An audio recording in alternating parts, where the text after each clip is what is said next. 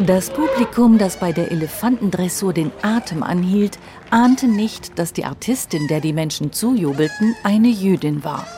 1943 war das längst undenkbar.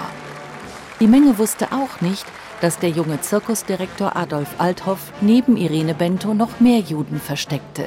Das war für alle Beteiligten lebensgefährlich. Adolf Althoff erzählte später, dass er trotzdem keine Angst gehabt hätte.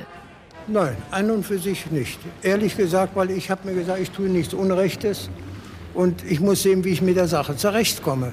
Für ihn zählte nicht, aus welchem Land jemand kam, denn er war bereits als kleines Zirkuskind auf Achse. Und nach drei Tagen bin ich schon auf Reisen gegangen. Ja, und so geht es mein Leben lang. Russland, Italien, Schweden, Norwegen, Dänemark und so weiter und so weiter.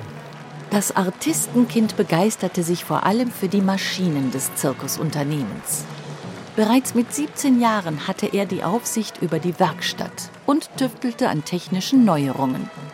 Das brachte Adolf Althoff später den Ruf ein, der Erfinder unter den Zirkusdirektoren zu sein.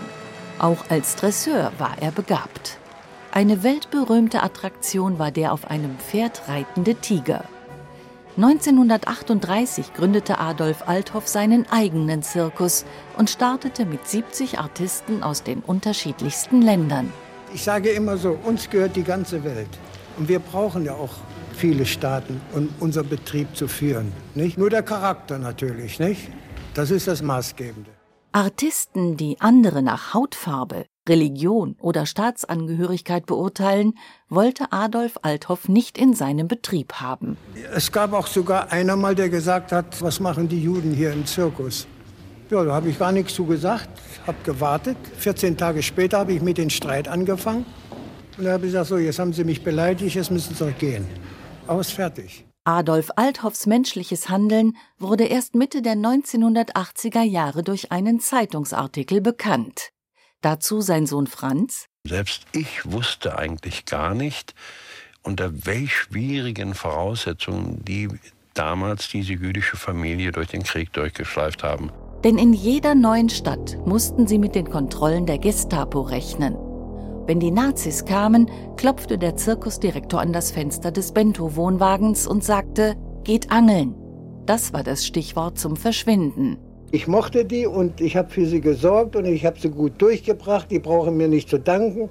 Es ist alles ein Weg gelaufen. Adolf Althoff und seine Frau Maria wurden viele Jahre später für ihren Mut mehrfach ausgezeichnet. Auch mit dem Verdienstorden des Landes Nordrhein-Westfalen. 1995 wurde ihnen im Aachener Rathaus vom Staat Israel der Ehrentitel Gerechte unter den Völkern verliehen. Adolf Althoff starb am 14. Oktober 1998 in seiner Heimatstadt Stolberg im Alter von 85 Jahren. Von seiner Zivilcourage machte er bis zum Schluss wenig Aufhebens. Wenn man etwas Wohltätiges tut, dann muss man das für sich behalten.